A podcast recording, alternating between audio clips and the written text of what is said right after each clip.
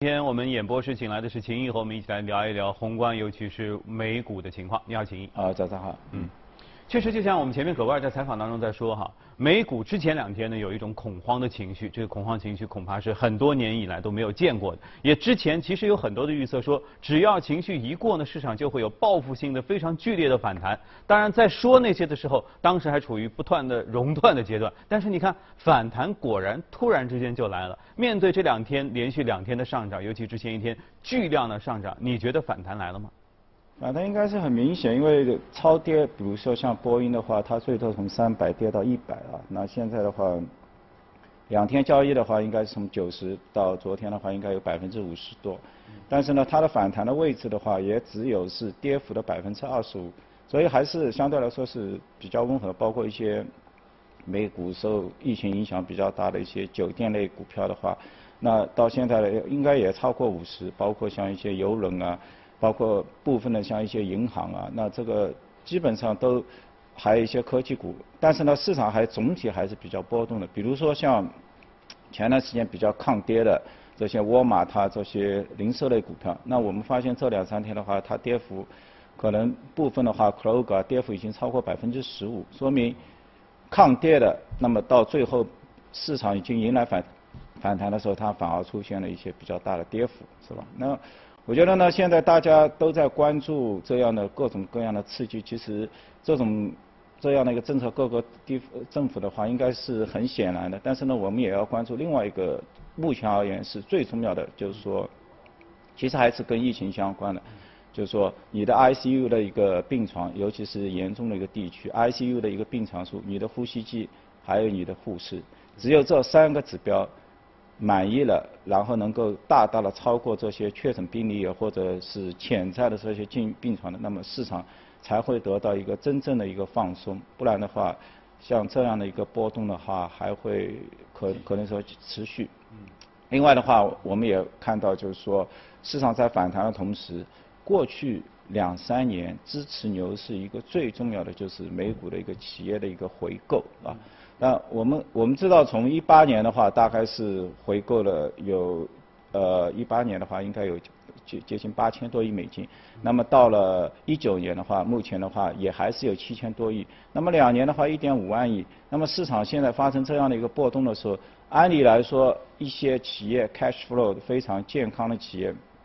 在股票下跌的时候，它应该也发出这样一个回购的动作来支持。但从目前而言的话，从美国政府而言，包括总统而言的话，他并不是很希望这些企业的话，在这种危机时刻的话，是拿企业的现金流去支持股票回购，好像就是说你只是呃投资人的呃损失能够弥补一下，他希望是更多的是流入到员工、流入到企业的一个资本开支去，是吧？所以。这两天我们陆陆续续看看，包括一些石油公司啊，呃，包括一些银行，比如说瑞士信贷啊，甚至包呃呃，包括科技类企业英特尔，那都基本上就是说暂停了它一年或者两年的一个股票的一个回购计划。那么像这种的话，也可能会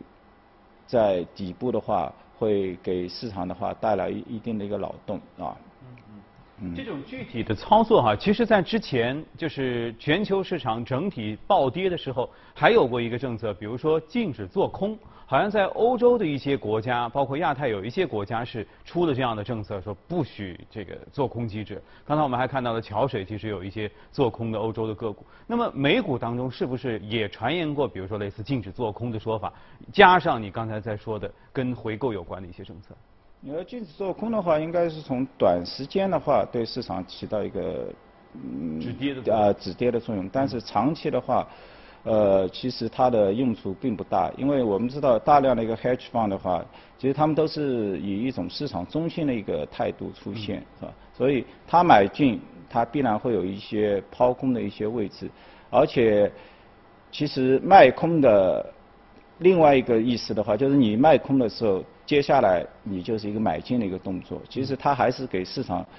应该是提供了一个流动性，所以短时间可能一两天或者怎么样，市场暴跌的时候，你用这种净值做空去呃，去抵抗这个市场的一个波动。但从长期而言的话，这样的一个举措的话，并没有太多的一个用处。我们看到像这两天陆陆续续开始报，比如像潘兴资本、阿克曼的话，那他就。基本上昨天就宣布了自己一个做空的一个部位的话，hedge 的部位的话，给他一个整个一个 portfolio 的话，要带来接近二十五亿美金的左右的一个收益，是吧？那应该是还是比较呃可观的，因为 hedge fund 的话，其实在过去从一七一八年乃至一九年的话，连续就是跑输于整个一个公募基金、共同基金，但是呢，在这样的一个二零年这样一个大的一个波动的一个情况，他们也显示了自己的一一定的一个优势，因为毕竟他们有一些呃对冲的一些位置，是吧？嗯。OK。那么再回到刚才您说的，就是呃从回购让企业回购这件事情当中，目前有一些新的指导政策。那这个政策是一种叫比较硬性的规定，说从几号到几号你们企业不许回购呢？还是其实是一种受益，是一种眼神儿的交流？我觉得就是目前的话，两万亿的一个支持开始目呃呃公布了，是吧？那我觉得就是说，如果你从政府那边受到联邦资金的一些资助的话，那么基本上你是没有可能去进行一个股票回购，是吧？那么你肯定要呃先要偿还这样的一个呃政府的一个资金，包括可能还会带有一些附加的一些利息的一些条款，那么这个。基本上是是不行的。然后呢，过去几年，因为我们也知道，呃，他发了大量的这样的一个企业债，然后的话拿过来进行一个股票回购之后，目前的话，其实企业债市场还是比较紧张的，尤其是一个比较庞大的。目前呃，上周的话，应该是这周开始，我们看到一些投资级别的一些呃企业债市场的话，也接近百百分之五，有一千多亿的话已经进呃已经是降级了。那么这个。也是相当于这个息差的话，也不断的一个扩扩大，那么对自身的话，企业的一些股价的话，也会带来一个不定的影响。比如说，我们看到前两天那个日本软银，就是孙正孙，他就是说有一个庞大的一个愿愿景的一个科技基金呢，那最多的话，它股价应该是跌到两千八百多日元，然后它自己宣布了一个。规模极其庞大的一个百分之四十五的一个总股本的一个回购计划，那么股价的话，这两天的话应该是反弹接近要接近百分之五十，但是随后我们看到标呃那个评级机构的话已经站出来，就是将它的这个。呃，投资比呢直接降了两个级别，啊，那么它也进行了一些反击，啊，那就说明在这种时候，如果企业也冒失的因为股价下跌，你去进行回购的话。同时有可能会导致自己的一个公司的一个债券的一个评级的一个降低，所以企业还是要去平衡这样的一个动作。嗯，嗯，也就是说，既有主动的政策或者一些呃示意，但是又有其他的一些辅助的一些环节是限制着企业在这个时候来做这样一些过去习惯的一些小动作哈。同时呢，我们从现在的话，大家都比较乐观，那么两万已经出来了啊。呃，包括一些呃居民也好，儿童也好，可能或多都能够受受益。但是呢，一些州政府，比如说昨天正正中的纽约的话，他就宣布自己这个钱是远远不够的。那么，因为现在给他州州包括城市的话，大概两笔加起来的话，只有五十亿美金。但是光他的一个税收的一个损失的话，在这期间的话，已经是超过一百五十亿美元啊。所以我们会，因为这个透露出一个什么样的一个信息呢？就是我们现在很多投资人可能还在买一些市政债券啊。那么市政债券的话，大家觉得哦，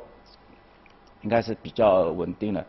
啊，如果是发生这样的一个大的疫情呢，大家也会想象哦，联邦政府可能会给他一定的一个扶持，那么他的一些评级啊各方面应该也是没有问题的。但如果他报出来说这个钱远远的不够的话，那有可能。整体的一个市政债券本身的整个一个价格的话，还会有一个比较大的一个波动，而不是说它可以说整体美联储进来之后把利率打到零，那么它一定就是说整体会有一个稳定啊。嗯，你看这一波对市场最重要的影响其实是两个导火索，一个是蔓延全球的疫情，另外一个呢就是油价啊，这两个突然之间搞这个突袭的时候，让整个市场都受不了了。那么经过这么长的时间，包括出了那么多的政策，下了这么多的猛药之后，你觉得是不是市场能够从这个打击当中恢复过来？因为这两天看市场的走势，有一种错觉，好像疫情。这个情况还可以，但其实你再看看欧洲市场，欧洲整个的疫情的蔓延情况依然还是很厉害，但是欧洲市场却缓慢的开始复苏，然后美股也是这个样子，美股还有史诗级的上涨。你觉得这两个之间是不是已经会走出一个相反的趋势来呢？我觉得还是整体要看，因为企业的自身的一些经营活动，包括它的一个供应链的一个问题呢，现在肯定是达到了一些呃比较大的一个干扰，所以现在的目光的话，大家都。呃，就是看中国是吧？其实中国一些 ADR 或者一些概念的话，在在美国市场的话，其实今年的表现是非常出色的。像京东也好，甚至包括像我们一些餐饮，其他餐饮打的都比较低。在美股上市的百胜的话，几乎跌幅可能就没有超过百分之十、百分之六七，是吧？所以资金还是比较敏感的。那么谁先复苏，谁先开工，那谁就受益啊。那么美国的话，它可能会晚一点。包括 Trump 总统的话，他也一直强调，二十月美国 Eastern Day 之前的话，我最好能够能够改变，大家能够走出。但这个只是一个美好的一个愿望，是吧？那一切都要等到整体的一个啊，它的一个高峰这样的一个转折点来到来。那么在这之前的话，呃，我觉得应该还是市场还是会出现一个比较。还是会有波动，应该是这样讲，因为毕竟目前的话，反弹只是局限于前前段时间暴跌，可能都是说部分行业的话，跌幅都在百分之五十到六十左右，那出现的。还有一个一个比较大的话，就是整体的一个银行板块啊，银行的话，我们知道目前的话，虽然跌幅已经超过百分之三十五到四十，但是呢，这两天还是没有出现一个很明显的一个。呃，就是一个复苏，是吧？那这可能跟它的一个一个自身的一个基本面可能还有关系。还有呢，包括大家还在犹豫啊，政府的你呃各个各个给中小企业的这些补助啊，或者是贷款怎么一个发放？呃，损失大家一个怎么怎么样的具体，可能大家都在看。如果这个非常明朗之后，那我相信银行，因为大家预预期到银行可能会要去承担这些风险了。那么这个如果一旦大家的一个生，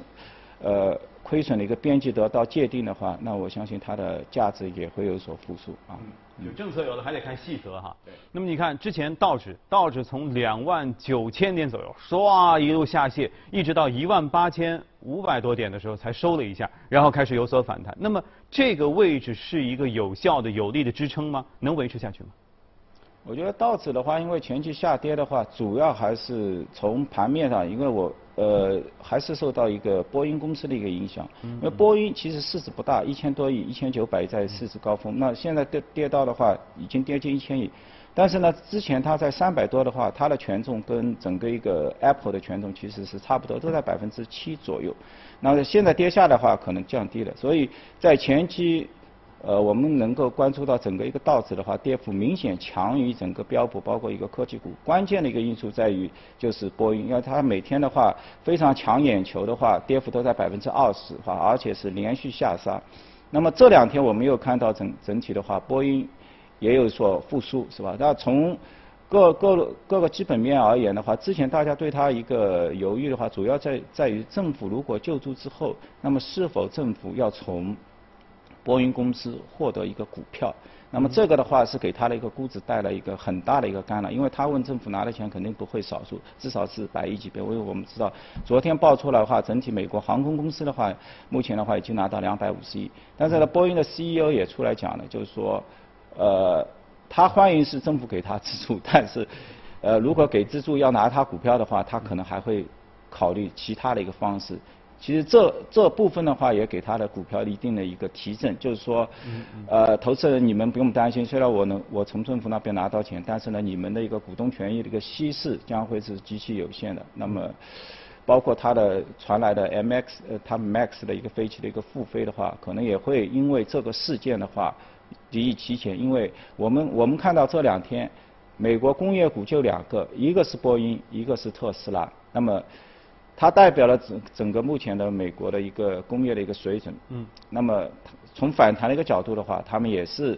呃，特斯拉的话底部上来应该也是在百分之五十，所以是非常明显。而且现在的话，大家。也都抢先，要复工就看工业，所以这这两只股票的话，我觉得还是可以投资人继续去关注。嗯，也就是说，这个低位能不能能撑住的话，还得看波音公司这个最近会不会能够顺利的复产啊等等一系列的事在之前的话，呃，总统批评他的话，就是光波音公司因为 MAX 的事情飞机停飞的话，给他的一个 GDP 已经带来百分之零点五了啊。那么现在你要复苏也得靠它，就是。嗯。OK，好，接着一起来关注一下今天看到的美股是什么？来看一下美股放大镜。我们要说到的是计算机服务公司的标普金融信息，其实就是一个评级公司啊。我们各各路看到就是说，呃，包括基金经理，我们很很多都是用标标普的一些指数的一些基金啊，包括一些评级机构。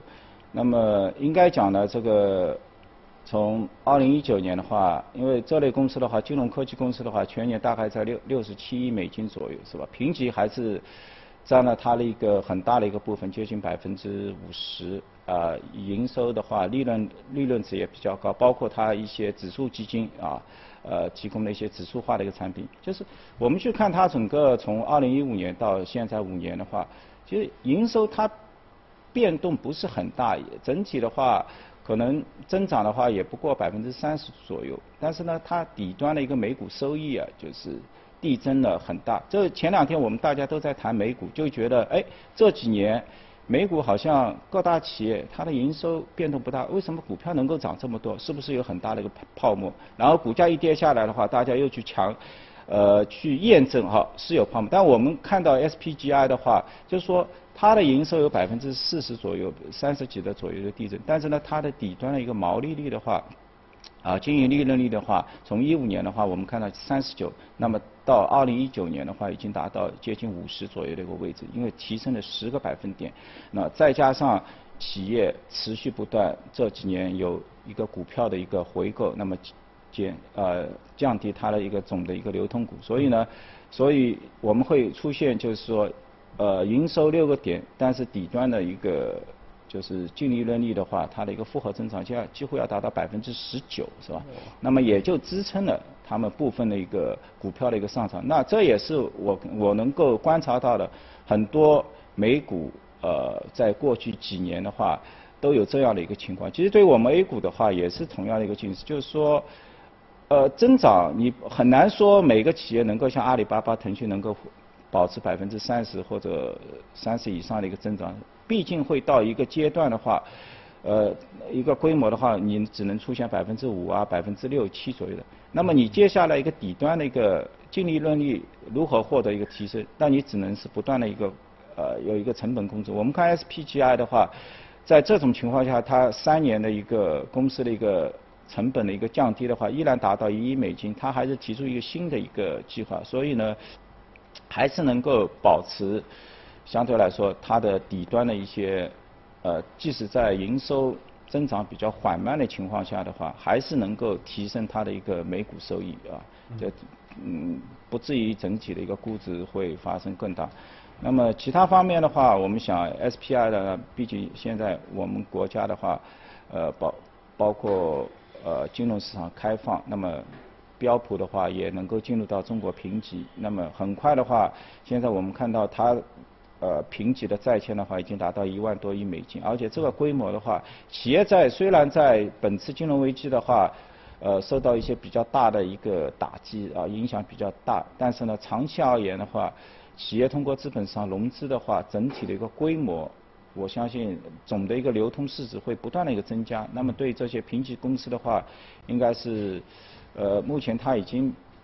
像 SPGI 的话有五百多亿美金的一个市值，在行业的话也是保保持第一的集团的一个位置，是吧？那还是能够受益。第二个的话，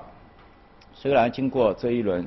那么指数化投资可能大家又要重新检视，因为对冲基金啊在这一波的话表现比较好，但是呢，长期而言的话。被动投资包括 ETF 的话，依然还是一个大家的一个市场的一个主流，所以这两块收益的话，它还是能够还是得以一个维持。那么高点的话，我看它跌下来最多的话要达到百分之四十啊，所以。呃，像这些比较质量呃比较质优的话，在回调比较多的情况下，那还是可以可以去长线去关注啊。嗯，跳槽这事儿靠运气也讲技巧，在这个充满变数的二零二零年，怎么跳，往哪儿跳？我们准备了一份通用型跳槽指南《职场一百计》，里面梳理了跳槽过程中可能遇到的种种问题。关注第一财经资讯公众号即可试听。